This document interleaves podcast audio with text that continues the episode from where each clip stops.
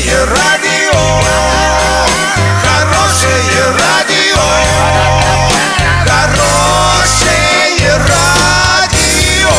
Радио Шансон. С новостями к этому часу Александра Белова. Здравствуйте. Картина дня за 30 секунд. В Оренбурге судебные приставы выставили на продажу 10 вертолетов. Каждая третья семья спорит, выбирая имя ребенку.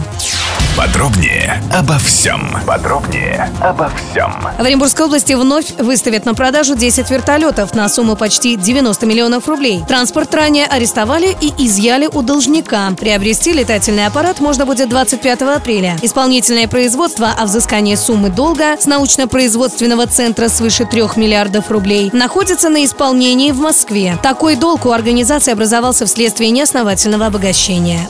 Треть опрошенных российских семей призналась, что спорила при выборе имени для своего ребенка. Таковы результаты исследования проекта Mile.ru Дети. Большинство российских родителей заранее думают, как назвать ребенка. Треть респондентов определились еще до планирования беременности. 26% когда узнали пол малыша, ну а сразу после родов принимает решение 27%.